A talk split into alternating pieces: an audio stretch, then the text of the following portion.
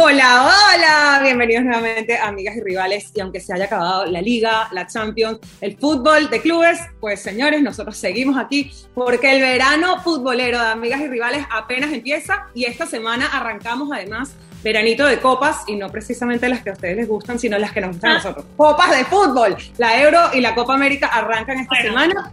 Y bueno, yo con Irene, ella representando la Euro y yo representando la Copa América a mucha honra.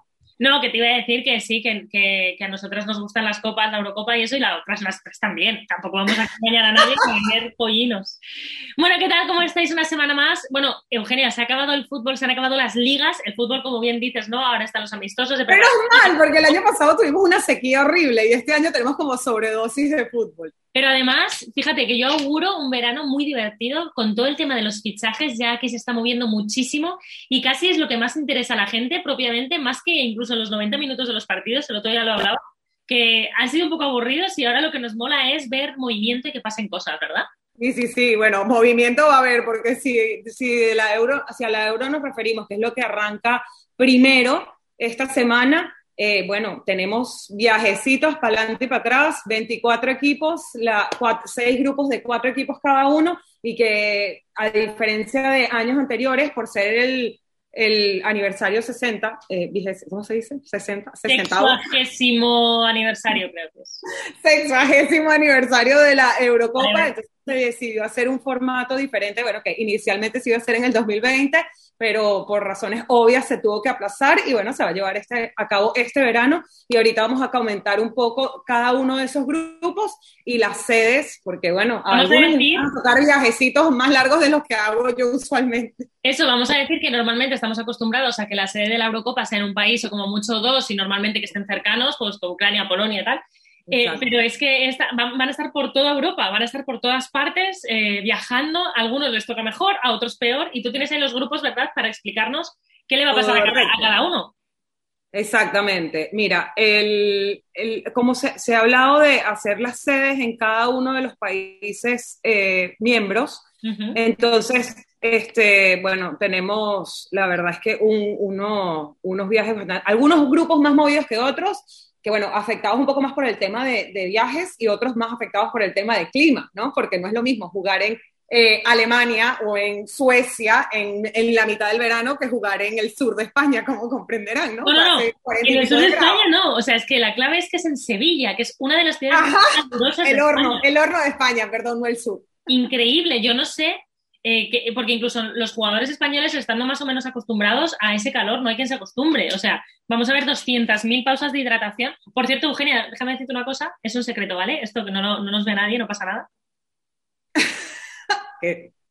¡Ay, la plancha! La tabla de planchar, por favor, que es que eh, no me ha dado tiempo a guardarla, pero no pasa nada. bueno, yo les voy a contar un secreto también. Yo me tuve que mover para acá porque estoy en casa de mi madre y tiene las flores de Navidad todavía puestas.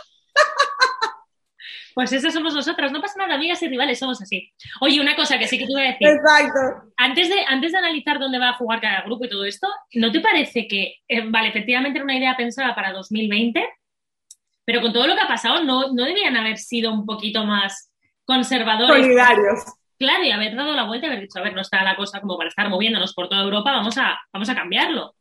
Mira, más allá de, o sea, ya de por sí para los jugadores es un tema complicado, o sea, para las selecciones. Pero bueno, ellos lo tienen más fácil porque probablemente vayan a volar en charter, ta, ta, ta. pero, para los periodistas, cada vez que un periodista entra y sale de una sede a otra, se tiene que hacer PCR aquí, PCR allá. ¿Sabes que en Mediaset, que es, que es el, la, compañía, digamos, que, que, va a dar la Eurocopa en España, va a viajar muy poquita gente, van a, van a viajar los narradores, algún comentarista y ya. Bueno, aquí en Estados Unidos igual porque de hecho se está permitiendo solamente a un representante por medio y únicamente a los medios con derecho. Entonces, bueno, así las cosas. Eh, la UEFA, muchas gracias, en vez de simplificarnos el verano futbolero, bueno, tenemos que seguirlo viendo desde casa, por lo menos nosotras que no somos las privilegiadas que vamos a viajar a cubrir la Euro, ni la Copa América, porque bueno, ya les hablaremos de eso en el... Eh, bueno, espérate, espérate, déjame. En el próximo segmento. Déjame decirte solamente una cosa, que yo voy a estar en el Polonia-España en Sevilla el día 19 de junio, bueno, Gordy, te llevas, te llevas una ropita bien ligera, ¿ok? Para que no te me vayas a derretir. Total. Bueno, empezamos entonces a comentar cada uno de los grupos. Eh, no, yo no sé si, si vamos a hablar tanto de, de, quiénes son los equipos que van a jugar en cada uno, sino de las circunstancias, ¿no? Grupo A, juegan en Roma y en Bakú, Azerbaiyán. Mm. Además, donde se jugó el domingo pasado, donde se jugó, no, se corrió la, la carrera Fórmula 1 la semana pasada y que ya ha sido una ciudad que ha generado muchísima polémica al jugar partidos de Europa League eh, allá porque, bueno, los, los, viajes son muy largos para los equipos y los perjudica bastante el cambio de horario, etcétera. En el grupo A juegan Italia, Suiza, Turquía y Gales. ¿Cómo lo ves? Bueno, yo creo que ahí, claro, favorito es, es Italia, ¿no? Este, bueno, sí, y veo, que Gales, y veo que Gales se va a chicharrar en Roma, porque Roma es en verano es un horno, igual que en Roma es un horno, imagínate, entre el calor y además ocho horas de vuelo, ¿eh? Entre Roma y Bakú. Ocho horas. O sea, es como viajar de Barcelona a Miami.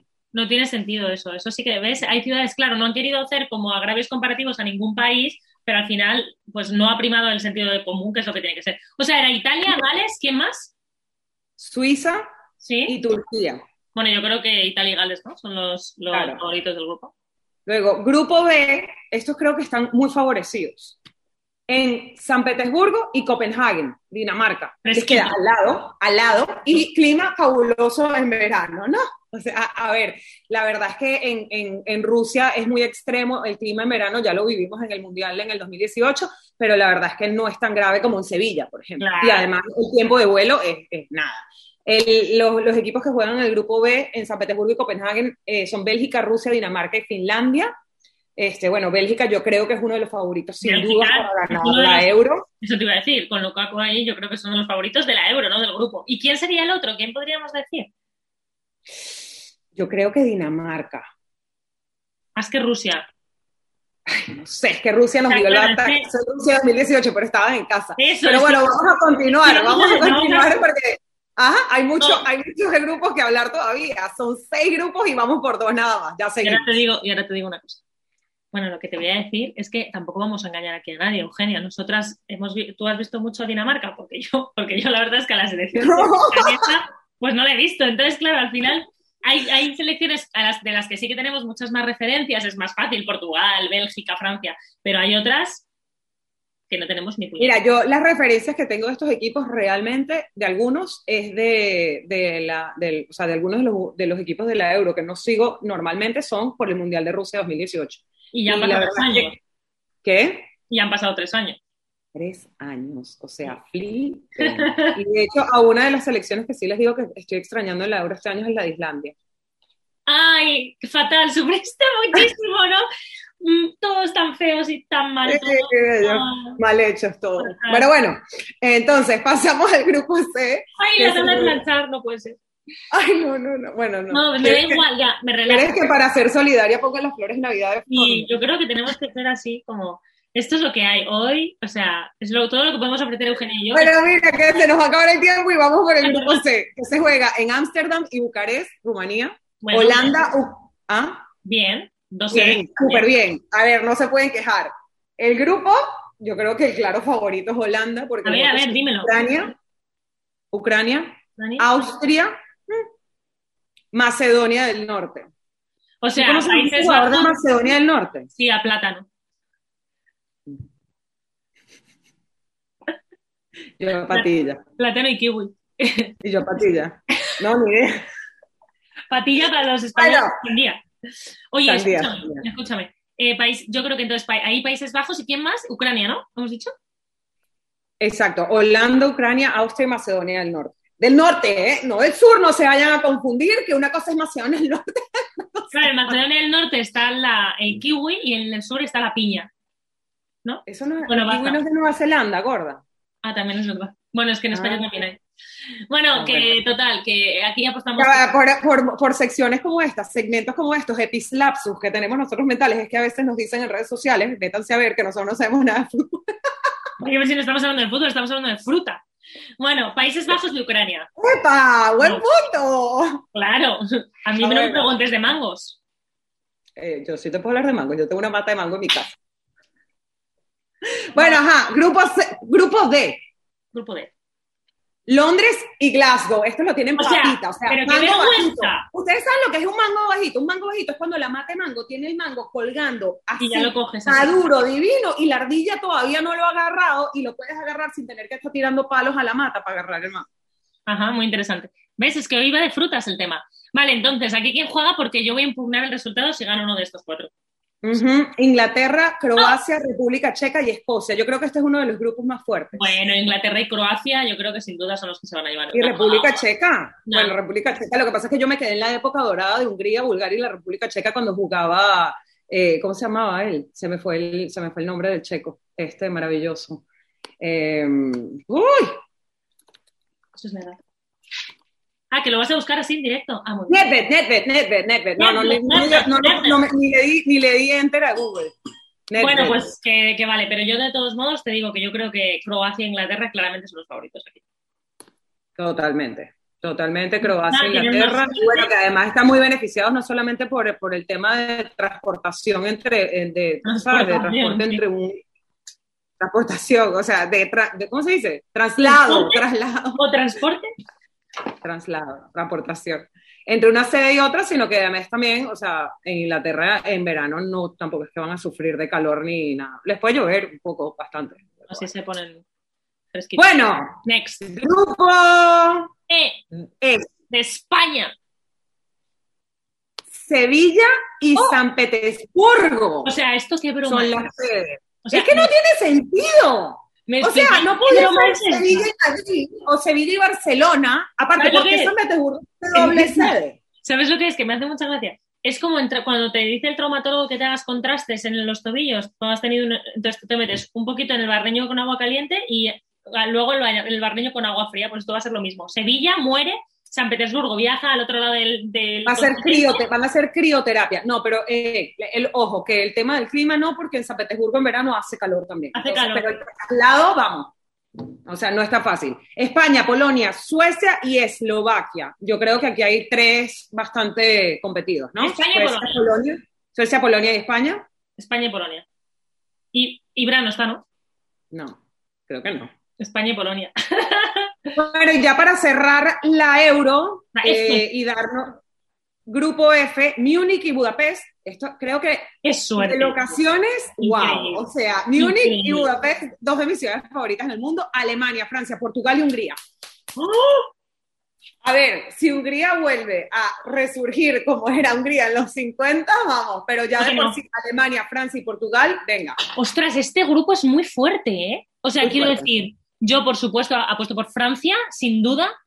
Y fíjate, el otro día- Alemania nunca se puede descartar y Portugal decir- es el vigente campeón. O sea, Espera, pero te iba a decir, el otro día, el otro día vi jugar a Portugal contra España y es verdad que faltaban algunos de los titulares y tampoco me pareció súper llamativa. Yo sí tendría, si tuviera que apostar, apostaría Francia-Alemania, fíjate. Son alemanes, son alemanes. Ganan Alemanes siempre. Y Bueno, bueno, Portugal uno nunca sabe, ¿no? Depende, depende qué tan enchufado llegue Chris. Chris, nuestro Chris. Sí. Bueno, pues Pero bueno, ahora, este, ¿tu favorito? para ganar la Eurocopa yo creo que Francia. O sea, tiene un equipazo y, y ahora con Benzema ya es la puntilla que le faltaba, si es línea por línea, es espectacular. Yo creo que Francia. ¿Tú? Bueno, yo estoy entre Francia y Bélgica y bueno, para llevarte la contraria porque me encanta, voy a irme por Bélgica. Y ahora vamos a empezar a hablar de la Copa América Sí, pero porque el temita está candela. La Copa América 1 es la cuarta Copa América No, pero espera, que no se me lo cuentes todavía. los últimos seis años. No me lo cuentes todavía, que quiero decir una cosa sobre- para terminar sobre la Eurocopa. Ok, ok. Yo confío en España. Sé que mm, si nos ponemos Yo confío en España también, porque ¿sabes por qué? Porque no hay ningún jugador del Madrid. Qué pesadilla, de verdad. Bueno, yo confío en España porque es verdad que si lo comparas con la selección campeona de Europa, del mundo y todo, eh, pues no, no tiene nada que ver, pero underdog ahí puede estar, pueden resurgir. Yo también, yo tampoco le pierdo la fe a España, pero bueno, vamos a dejar a un lado la euro y ya volvemos, que vamos a hablar de lo candela que está el tema en Sudamérica. Ajá, y como te estaba diciendo, el tema está bien calientito en Sudamérica. Eso que quiero que me expliques, porque aquí nos ha llegado que eh, todavía parecía, no sé cómo está ahora la situación, creo que sí, que ya se ha decidido la sede, pero se estaban echando, digamos, la patata caliente unos a otros por la situación con el COVID y con la pandemia, que ahora mismo Brasil está en una situación súper complicada. ¿Qué pasa? Mira, resumen. Uno, la Copa América es el torneo de selecciones nacionales más antiguo del mundo. Eh, como saben, la Copa América se debería jugar cada cuatro años y esta, esta va a ser la cuarta Copa América en seis años. Se jugó, es una locura. Se jugó la Copa América Chile, ¿eh? ¿Por aburrimiento? ¿Por qué? Mira, cada vez salen con un tema nuevo, se atravesó la, la Copa América Centenario en el 2016 que se juntaron con Meduel y con se jugó en Estados Unidos, fue Copa América Chile 2015, luego en el 2016 se jugó la Copa América Centenario que se unieron las dos confederaciones, Comebol y CONCACAF, Sudamérica y Norteamérica y Centroamérica y el Caribe. Luego en el 2019 se jugó la que, la que correspondía, la siguiente que correspondía, que fue la del 2019 en Brasil. Y el año pasado se hizo un cambio de calendario porque dijeron vamos a empezar a hacer el cambio de calendario para que vaya siendo todo un poco más en línea con el ciclo olímpico de las Olimpiadas. Sí, bueno, lo que viene siendo cada Para que coincida con el ciclo olímpico, ¿no? Entonces se suponía que iba a ser, iba a empezar a hacerse la Copa América para coincidir con las Olimpiadas cada año, obviamente. Olimpiadas se... se Empezando por el año pasado, que todo lo demás. Resulta que la Copa América eh, de este año se iba a jugar en Argentina y Colombia, lo cual tampoco hace sentido porque entre Argentina y Colombia no es que están a la vuelta de la esquina, son muy viajes muy largos. Bueno, había unos, unos equipos que iban a jugar en Argentina, otros que iban a jugar en Colombia, ese era el plan inicial. Problemas políticos que no vamos a entrar en esos detalles ahorita.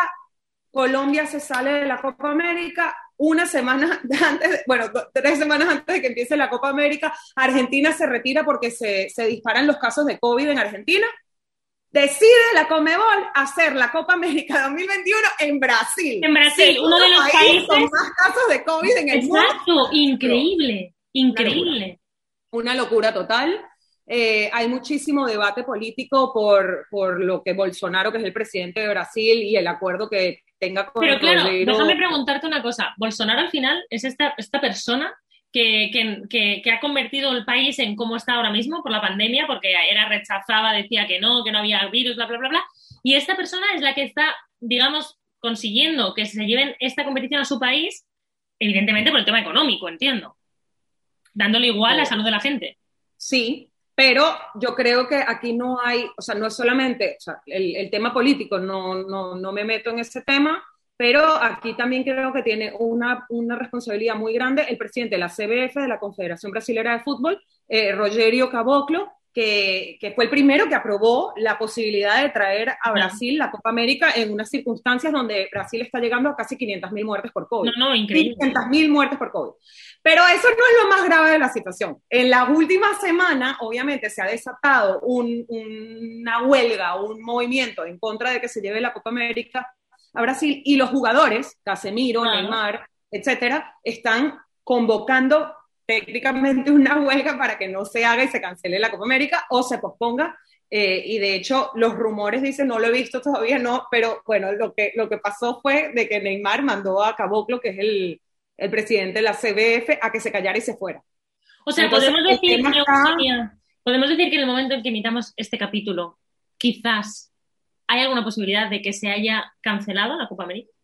Bueno, la Copa América empieza este domingo y vamos a ver, eh, por ahora todo sigue adelante, pero lo que sí sabemos es que la situación con los jugadores está caliente y no sabemos todavía cuáles son los jugadores que se van a unir a esta huelga y, cuál va a ser la decisión final. Pero la decisión de cambiar la sede a Brasil fue 13 días antes de el inicio oficial de la Copa América, que es el 11, este domingo, 11 de julio. Es que yo si eh, fuera, si fuera jugadora... sí, 14. Si yo fuera jugadora, eh, yo también, yo no querría ir a jugar a, Brasil ahora mismo, tal y como estamos, por mucha presión. yo creo que como jugadores, como espectadores y sobre todo porque se está haciendo, debatiendo la posibilidad de que la final se juegue en el Maracaná con público. No puede ser. Que ya vimos a principios de año lo que pasó en la final de la Libertadores en el Maracaná, precisamente con toda la situación como estaba y el país como está, etcétera, Oye, y, y ya para acabar, ¿cuáles son los favoritos? ¿A quién ves mejor en, en Sudamérica? Brasil, Argentina, ¿Será el momento? Mira, Brasil al jugar en casa creo que es un favorito natural y además por los jugadores que tiene, pero bueno, ya la última, la, última Copa América en Brasil mm, perdieron la final, este, el último mundial, perdón, ya sabemos lo que pasó en el 7 a 1 contra Alemania. Eh, y la última, la última Copa América sí fue en Brasil, en el Maracaná, que ganó Brasil en el, en el 2019, pero Brasil siempre es el favorito. Yo personalmente veo más favorito a Uruguay, creo que es una selección que está más consolidada y más estable hoy en día sin tanta polémica a su alrededor que los desestabilice, ¿no? Yo creo que ya de por sí la situación de Brasil como país eh, le genera una presión demasiado, una responsabilidad demasiado fuerte a los jugadores que los puede afectar muchísimo en el desempeño dentro del campo también. Y como lo hemos visto en la Copa Confederaciones, como lo, como lo hemos visto en el Mundial, el tema político y la tensión política siempre los afecta dentro del campo y la gente en las gradas no se queda callada en Brasil, que es un tema que ha ido escalando muchísimo en los últimos años a nivel político dentro del país y que los ha afectado dentro y fuera de la cancha. Yo me pregunto, yo ahora mismo no sé cómo está exactamente la selección argentina, me hablas de Uruguay, pero yo creo que si Messi quiere hacer algo, o sea, ya con la selección, yo creo que tiene que ser este su año. No le veo dentro de un par de años haciendo otra vez algo con, la selección. Yo creo que de Messi siempre se espera que se haga algo, pero la selección argentina de hoy en día no es la selección de Argentina de la Copa América en Chile, que llegó a la final, o, de la Copa, o del Mundial en Brasil en el 2014, mm. o incluso de la final de la Copa América Centenaria. es que si no lo consiguió ahí, ahora va a ser muchísimo más complicado. Además, tienes una selección argentina con muchísimos jóvenes que juegan dentro de Argentina, ya son muy pocos los jugadores que, tienen una experiencia internacional y que, están hoy en día acompañando. Yo creo que la, la gran espera de hoy en día de la Copa América y de, todos los que vemos el fútbol internacional es ver a Messi y al Kun jugar juntos en esa dupla que va a ser la dupla de, la próxima temporada en el Fútbol Club Barcelona. Pero bueno, pues, hay que esperar. Nos, gracias por el análisis. Nos vamos ya de amigas y rivales. Nos vemos la semana que viene con más fútbol. Esto no acaba. Además, la semana que viene tenemos un capítulo súper chulo que os va a gustar mucho. Si os gusta la música, preparaos porque. Abran su cuenta de Spotify para los que no lo tengan, para que vayan anotando. Chao.